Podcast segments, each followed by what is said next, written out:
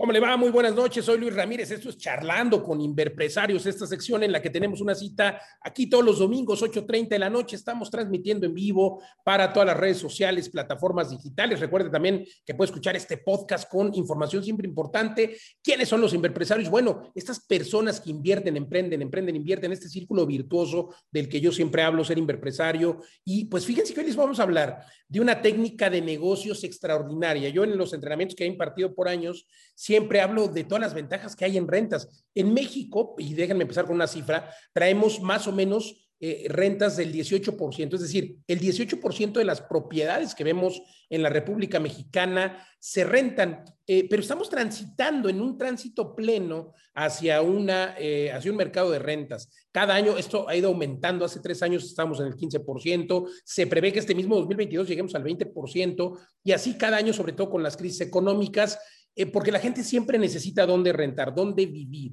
Entonces, eh, pues bueno, las rentas siempre son un negocio, y yo siempre lo he dicho, eh, pero también las comunidades. Las comunidades es otra técnica de negocio de la que yo siempre hablo en mis entrenamientos.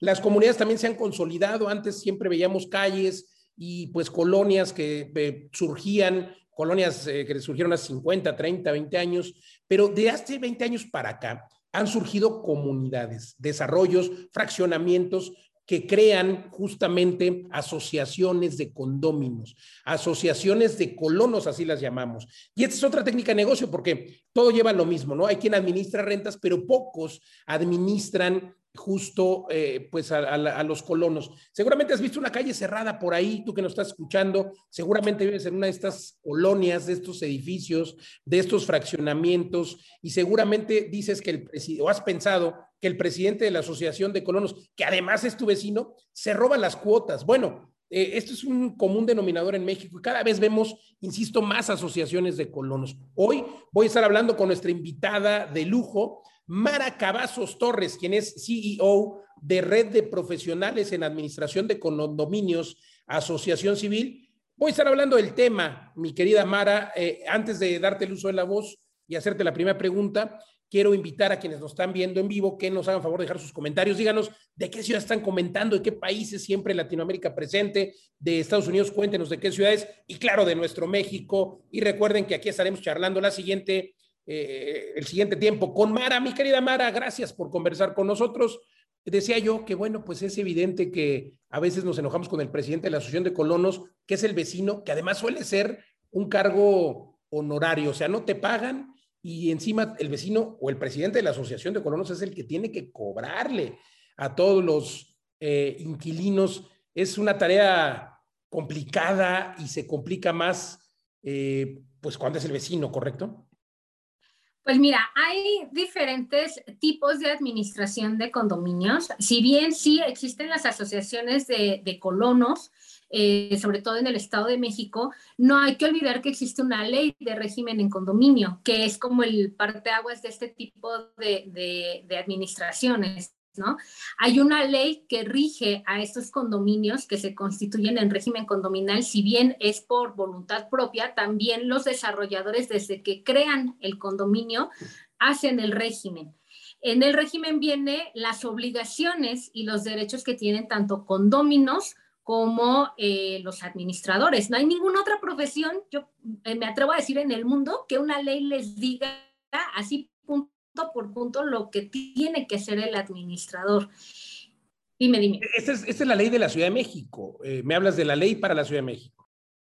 Existe en cada estado hay una ley de régimen en condominio. El problema es que es una ley diferente en cada estado. Entonces ya te imaginarás que no es lo mismo administrar en el Estado de México y te pasas a la Ciudad de México y es algo completamente diferente. En Quintana Roo, en Monterrey, eh, en todos los estados hay una ley de régimen en propiedad en condominio. Algunas se llaman diferente, por ejemplo, en Querétaro es, la es el código urbano, ¿no? O de buena vecindad, que también se llama. Eh, bueno, es otra diferente. Aparte tienen sus reglamentos. En el Estado de México hay una ley de régimen en condominio para el Estado de México y aparte hay una ley diferente en cada municipio y sus propios reglamentos. Entonces, cuando yo voy, por ejemplo, a congresos internacionales que me preguntan, oye, Mara, ¿y la ley de, de, México? Híjole, pues, ¿de cuál de las 32 quieres que te cuente? Porque son muy diferentes una de otras. Debería existir una federal, ¿no? A lo mejor, aunque claro, cada estado tiene sus propias necesidades. De eso hablaremos en otro momento.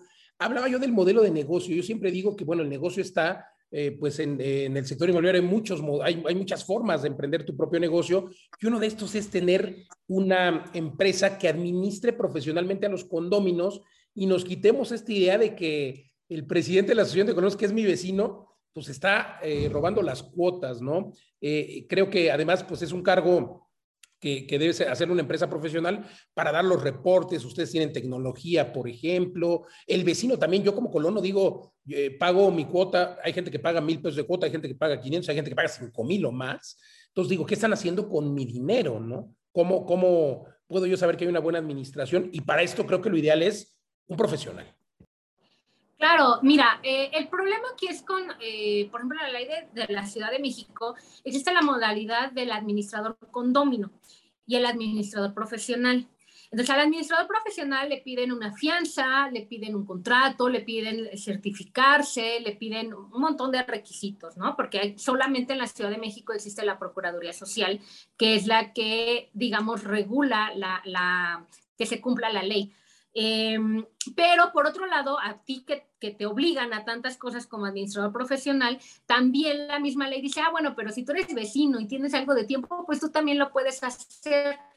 En, sí se podría, en el estricto sentido, pues sí, cualquier persona puede administrar, pero justo vamos a esto, ¿no? No cualquiera se va a querer meter en problemas con sus vecinos con los que va a vivir muchos años y cóbrale a él o dile que le baje la música o dile que incumple el reglamento. Ahí es donde las comunidades empiezan a fraccionarse justo por estos problemas, que si un tercero eh, completamente imparcial tendría que mediar los conflictos entre vecinos y no los propios vecinos, porque lo que queremos es armonía, ¿no? Es cultura de la paz, que se lleven bien entre ellos, porque cuando no se llevan bien entre ellos, pues no pueden acordar, no pueden hacer una asamblea sin que se estén peleando o se estén demandando tiene que ser a fuerza un tercero que sea imparcial y que tenga los conocimientos pues de negociación, de mediación, ¿no? Y que le paguen para ello, porque para esto nos rentamos, para claro. solucionar problemas. Es importante que le paguen. Aquí la pregunta, y esto regresamos al tema del modelo de negocio, ¿cuánto se cobra? Sabemos que, en, y ponía yo el ejemplo de administración de rentas al iniciar, porque en la red se cobra el 10, el 15, el 20. Aquí se cobra lo mismo. Y bueno, hablabas también de, de la parte de que tiene que ser un, una persona con este profesionalismo debe ser alguna certificación, supongo, por lo menos. Claro que está la Procuraduría Social, como se llama en la mayoría de los estados, y así lo, lo contemplan la mayoría de las leyes, de las leyes de condóminos, pero eh, pues digamos que la Procuraduría Social es como un, como un profeco, ¿no? Cuéntanos un poco cómo funciona esto eh, y luego eh, cuéntanos un poco del de, el costo de un administrador, ¿cuánto se le paga? Mira, la Procuraduría Social como tal solamente existe en la Ciudad de México y ellos eh, de unos años para acá se les ocurrió la idea de certificar. Eh, el problema es que no son un, un ente educativo, ¿no? No tendrían ellos la, la capacidad de, de, poder certificar porque ellos no son institución académica. Es un mero trámite que es solamente si te sabes las leyes, que cualquiera con el librito al lado las, lo puede pasar, pero existen otras certificaciones, como te lo comentaba la vez pasada, ¿no? Existe eh, la certificación de conocer, que cuando no existe una profesión como tal, tú puedes demostrar en un examen y varios productos que te piden, puedes demostrar habilidades habilidades, conocimientos y experiencia para que te certifique la Secretaría de Educación Pública que tú lo sabes hacer y que tienes habilidades y experiencia. Existe una ISO 17024 que es de servicios y esta está enfocada a administración de condominios que también, y esa es internacional, es una ISO. Existe el M100, M200 que son eh, más internacionales todavía, hasta se van a Estados Unidos, Europa, Emiratos Árabes. Eh, Ahora, eh, sí, sí, solamente existe en la Ciudad de México la Procuraduría Social. Había la Procuraduría de Colón en el Estado de México, ya desapareció. Durante la pandemia la desaparecieron. Existía, no había en la pandemia. Sí, sí, sí, bajaron gastos y la Procuraduría pues fue de las primeras que desaparecieron. Existía en Querétaro, eh, ya tampoco existe y nada más, no existe. Los que se dedican a, a, observar que se cumpla la ley es el municipio, pero regularmente no saben ni qué onda, ¿no? Con eso. Eh, que si es negocio y es rentable, por supuesto que sí, eh, tú sabes muy bien que, que, en pandemia el negocio inmobiliario no, no tuvo tanta, tanto impacto, al menos en los administradores de condominios. Al contrario, tuvimos mucho más trabajo. Y como bien dices, los que no estaban usando tecnología, eh, pues tronaron. ¿Por qué? Porque no podían ir a los condominios. Entonces, algunos de los administradores que ya usan softwares que hay para administrar, pues podían seguir trabajando sin problema, hicieron reuniones por Zoom, este, entregaban sus avisos y recibos de cobro online por, correo. Eh, la gente a, pesar de, pandemia y lo que quiera, pues la gente estaba en su casa 24/7. Entonces, al contrario, los conflictos y los problemas eh, condominales pues se elevaron muchísimo y quien no estuvo a la altura y quien no pudo resolverlo, pues simplemente tronó. Hubo muchísimo trabajo para los administradores, tanto para tomar nuevos condominios como para resolver conflictos en los que ya teníamos. Eh, es un modelo de negocio que puede crecer lo que tú quieras ¿Cuántos condominios puede tener un administrador? Los que quiera. ¿Cuánto se cobra? No hay un arancel eh, específico para la administración de condominios. Hemos tratado en la asociación de, hacer eh, las divisiones entre, por ejemplo, condominios tipo A, que son residencial alto, ¿no? Los B que son medio, con algunas eh, áreas comunes, y los que son de nivel social, ¿no? popular, o sea, INVI o, de, que son de, del Seguro Social, em, para más o menos saber cuánto cobrar. Ahora, no es lo mismo, como bien te dije hace rato, que todo mundo podría administrar. No es lo mismo un administrador que el día de mañana se queda sin trabajo y dice, ah, pues me voy a dedicar a administrar condominios y no tiene ni una idea de lo que es administrar condominios y lo que va a querer es tener su primer condominio y va a cobrar cinco pesos, ¿no? O sea, va a decir, ay, pues yo te administro por mil pesos. Y, no, y, y, es muy diferente un administrador que ya estudió un diplomado, que tiene certificaciones nacionales e internacionales, que va a decir, yo, el mismo trabajo te cuesta un condominio de 10 casas que uno de 1500. Es lo mismo de trabajo porque hay que sentarse, hacer estados financieros, hablar con proveedores, del personal, es lo mismo de trabajo. Entonces, puede variar muchísimo. Ahora sí que lo que te quieran pagar los condóminos y, lo que decía, ¿no? Ponen, ponen en Facebook, busco administrador y es una lista interminable de yo, yo, yo te administro, yo, yo, yo, y hasta el acoso, ¿no? Pero que lo hagan de manera preferencial, digo, eh, profesional, no preferencial. Quise decir, mi querida Mara, es lo que importa. Y bueno, pues datos de que hay desarrollos. Eh, yo he visto, por ejemplo, un desarrollo alguna vez en un entrenamiento justo, decían, oye, yo tengo un departamento en Acapulco y se cobran más o menos 3 millones y medio de pesos al mes y decían que el administrador cobraba 15%, ¿no? Decía, oye, qué bien.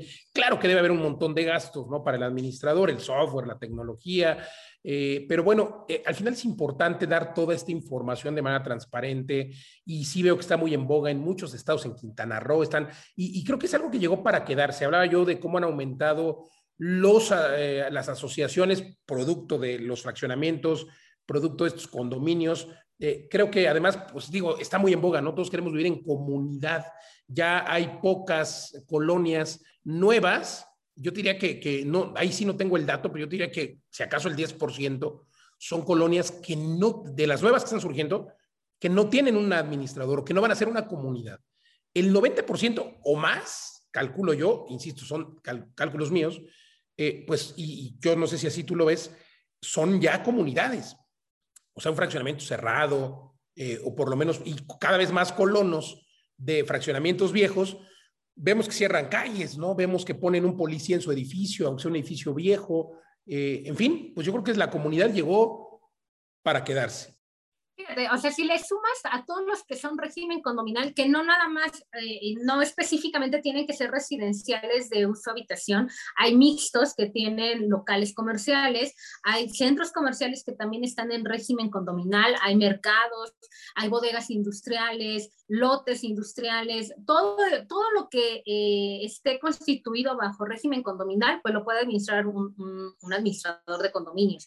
Y si todavía le sumas los fraccionamientos que no son régimen condominal, pero que también se agrupan como comunidad, pues sí, en, en, en, en el Estado de México hay muchísimas comunidades, están asociaciones de colonos, muchísimas.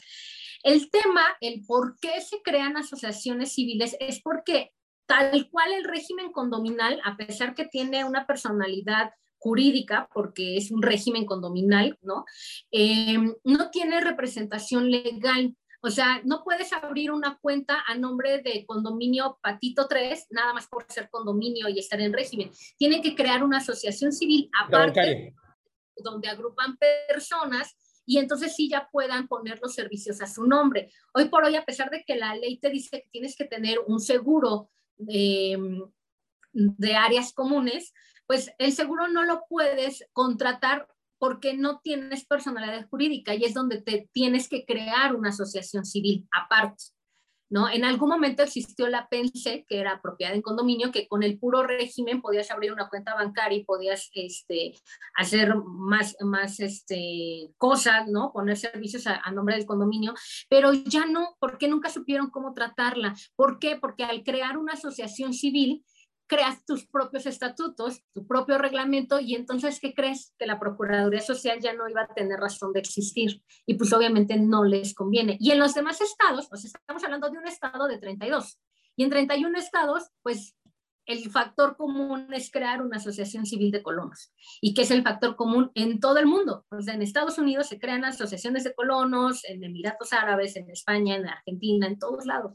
En todos lados tienen, son personas morales, como las denominamos, o jurídicamente colectivas. Oye, cuéntame un poco qué tan caro es, porque hay gente que dice que yo pago mil pesos, pago cinco mil, es carísimo lo que pago. ¿Qué tan caro es respecto a otras ciudades? O sea, ¿qué, ciudad crees, crees, que es la más cara? Porque obviamente sabemos que con eso se pagan los servicios, ¿no? Mantener las áreas comunes, este seguro del que hablabas, la seguridad. ¿Y qué tan caro es respecto de otros eh, países, porque por ejemplo yo hago la comparación rápida con Estados Unidos, en Estados Unidos se pagan 100 dólares de mantenimiento, pero no hay ni siquiera policía, hay una reja nada más con, con, un, con una tarjeta, etcétera, y aquí en México pues pagas eh, a lo mejor esos mismos 100 dólares que son 2 mil pesos, pero hay un policía y hay un jardinero, eh, o sea, yo te quiero hacer esa si nos haces esa comparación, por favor. Y ya muchos están preguntando, saludos a todos los que están conectando, Monterrey, Guadalajara, gracias. Eh, ahora vamos a dar los comentarios al final de eh, dónde encontrar, o si quieres decirlo de una vez, Mara Cavazos, dónde encontrar, eh, y la pregunta que nos hacen es si tú en tu asociación puedes ayudar a alguien a que sea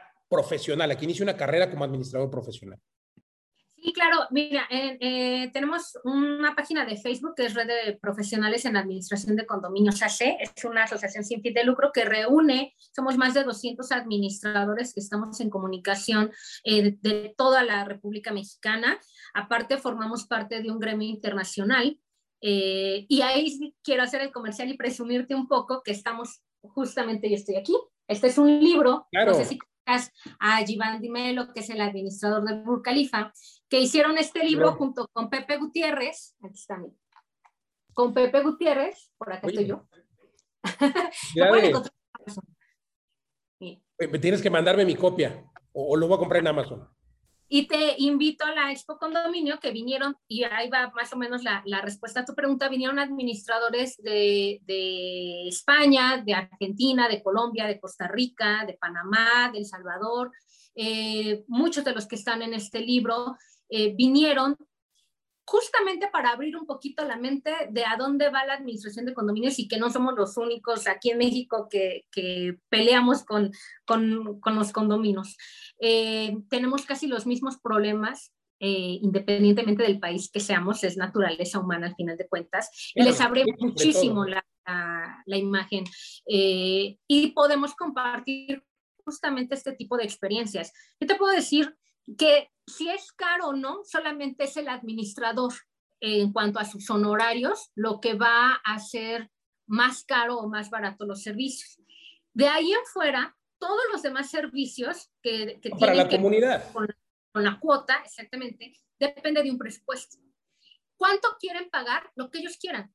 ¿Cuánto se quieren ahorrar? Lo que ellos quieran. Hay personas que en México sobre todo y yo creo que en Latinoamérica les gusta mucho el servicialismo, ¿no?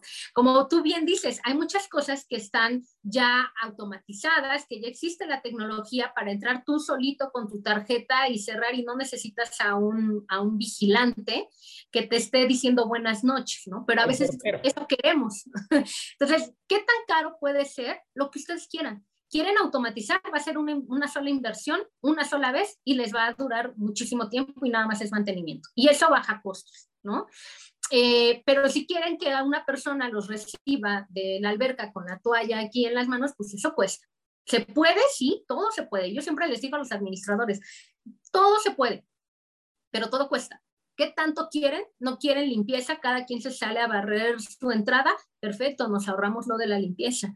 Entonces, muchas veces dicen, es que el administrador nos cobra mucho de cuota. Es que el administrador no cobra la cuota, no pone el monto de la cuota. Yo les llevo el presupuesto y les digo, a ver, esto es lo que cuesta, porque pues ya investigamos, ¿no? La experiencia nos dice que esto cuesta una empresa de vigilancia. Ahora, ¿qué empresa de vigilancia quieren? ¿No? ¿Qué, qué empresa de limpieza quieren? Y ahora con...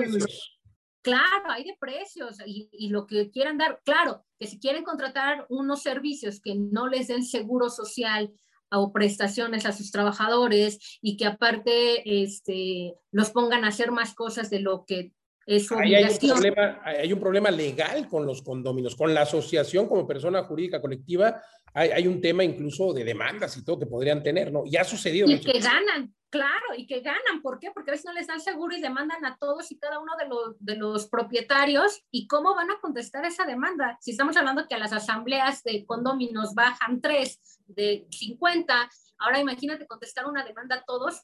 Siempre que los demandan, ganan porque tienen una responsabilidad grandísima. Y cuando hay un administrador, pues le trasladan toda esa responsabilidad al administrador. Por eso el administrador les dice, no, no, no, aquí no contraten nada directo, puras empresas. Tú puras quieres claro.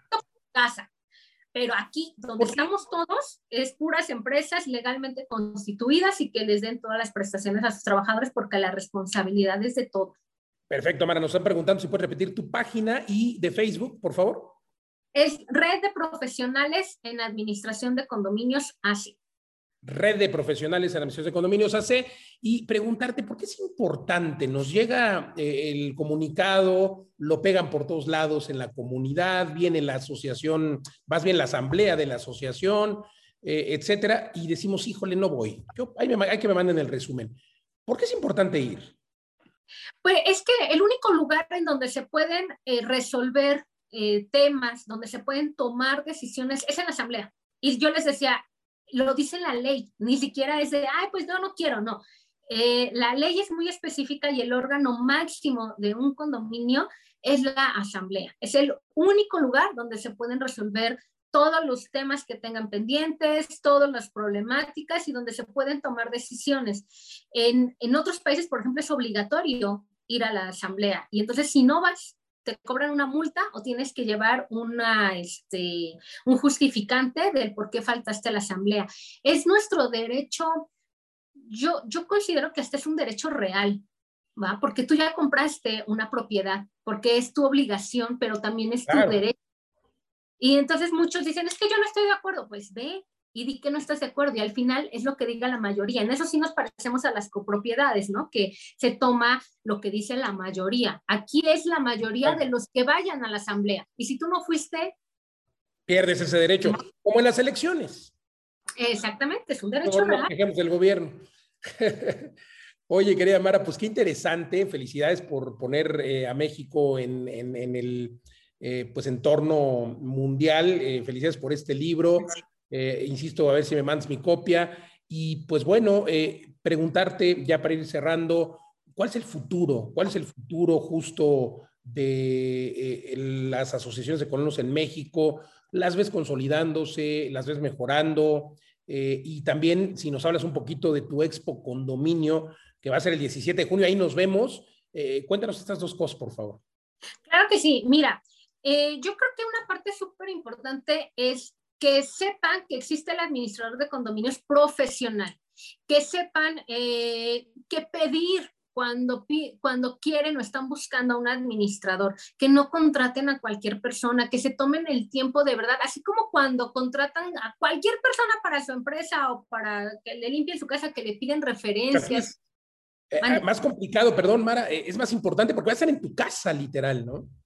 Sí, sí, sí, o sea, eh, eh, lo que les decía la vez pasada, se saben sus horarios, eh, a veces tienen más comunicación con, con, su familia, con sus hijos, los ven entrar, los ven salir, o sea, de verdad, tómense en serio la tarea de hacer una buena licitación para buscar un administrador. La red justamente uno de, de, los apoyos que les da los condóminos es recomendarles a administradores y a veces los acompañamos con todo el proceso de licitación para encontrar un buen administrador y tengan la seguridad que los que están agremiados en la red pues van a tener ese doble check, ¿no? Este, yo los conozco, sé que están preparados, sé que son eh, certificados, ¿no? Porque nosotros pedimos a los, a los agremiados que tengan al menos una certificación eh, de conocer o la hizo. No nada más pedimos la de PROSOC porque te decía que es un mero trámite que cualquier persona pasa y eso no quiere decir que lo sepa hacer, ¿no? Eh, ese es básicamente el, el objetivo eh, a, corto plazo, ¿no? Que la gente sepa lo que es un administrador de condominios, que se tome en serio la tarea de buscar. ¿Por qué? Porque nos, a veces entramos en un condominio donde ya están muy adoloridos los condóminos y ya no te dejan trabajar tan fácil. ¿Por qué? Porque ya hubo alguien que, como dice, ¿no? La burra no era arisca. ¿no? La hicieron. nos cuesta mucho trabajo ganarse la confianza de los, de los condóminos. ¿Por qué? Porque se encontraron a cualquier administrador que decía que les administraba. Y hay que con los profesionales, sin duda. Claro que sí, sí los hay, ¿eh? de verdad que sí los hay. Acuérdese que lo barato sale caro, usted que nos escucha, eh, por cierto, deje sus comentarios de dónde están conectando. Recuerde que puede escuchar siempre, si está entrando apenas el podcast completo eh, en todas las plataformas, YouTube, Spotify, dése una vuelta. Mi querida Mara eh, Cavazos, directora de la red profesional de, de, administradores de condominios, Asociación Civil. gracias por conversar con nosotros. Repítanos sus redes sociales y otra vez invítanos, por favor, a esta Expo Condominio 2022, donde estaremos con mucho gusto. Sí, claro que sí, está súper invitado en el World Trade Center de la Ciudad de México, 17 de junio. El 18 tenemos una masterclass ya con menos personas donde van a poder eh, comentar eh, con los expositores. Vamos a tener justamente a, a, Givan de Melo, que es el administrador de Cenesis, que es la empresa que, administra casi todos los condominios en, Emiratos Árabes, el Burj Khalifa, si se ubica en el Burj Khalifa, que es un edificio el más alto del mundo. Burj Khalifa, eh, increíble, por cierto. Ahí tienes que reclamarle que, que, alguna vez que estuve por ahí, eh, una cola tremenda, hombre, tienen que mejorar eso, me voy a quejar. Ah, pero no soy condomino, no puedo. bueno, ya tendrás la oportunidad de conocerlo, una maravillosa persona, la verdad, este, súper, súper buena gente, Giván, tengo el gusto de conocerlo. Pepe Gutiérrez de España, administradores de Latinoamérica, donde van a poder pues comentar junto con, con, con, ellos y ver cuál es el futuro a nivel Latinoamérica y a nivel internacional de la administración de condominios. Eh, los espero, los boletos están en Boletia, la verdad es que es muy, muy, muy barato. La entrada a la expo es gratuita, solo con registro. Y para las exposito, eh, exposiciones, sí tiene un costo de 350, que es baratísimo. También tenemos stand, si quieres tener un stand con, con todo gusto, desde 12 mil pesos, baratísimo para hacer un World Trade Center. La verdad es que el objetivo no es tanto, ahí sí me vas a disculpar porque sé que eres un hombre de negocios, pero para mí no es negocio, es más bien abrir. es más bien abrirle al mundo y al público en general que existe esta profesión, que hay alguien que paga los servicios y que somos personas que eh, la ley nos exige ¿no? Una, una, preparación extra que muchas otras profesiones no tienen. A pesar de que no existe la licenciatura, nos exige mucho. debería, debería de existir, ¿no? Y te felicito, digo, no siempre es lucrar, a veces hay que poner nuestro granito de arena. Mi querida Mara, gracias, Mara Cavazos Torres, CEO de Red de Profesionales en Administración de Condominios AC, así le encuentro usted en redes sociales. Gracias por conversar con nosotros. Gracias, muchas gracias. Al contrario, gracias, gracias a ustedes que nos acompañaron. Recuerden que tenemos una cita aquí todos los domingos 8.30 de la noche, charlando con inverpresarios. Hay que creer en ese círculo virtuoso, emprender, invertir, invertir, emprender. Y mi programa jueves 10 de la noche, sábados 4 de la tarde por El Heraldo Radio, El Heraldo Radio, repito, y en toda la República Mexicana a través de FM y también en el sur de los Estados Unidos. Yo soy Luis Ramírez. Recuerda que hay que trabajar, nada es gratis. Por supuesto que hay que trabajar, emprender y luego de ese emprendimiento las ganancias invertirlas y caer en ese círculo virtuoso que significa ser inverpresario, invertir, emprender, emprender, invertir. Y tenemos una cita aquí. Comparte, por favor. Gracias. Hasta la próxima.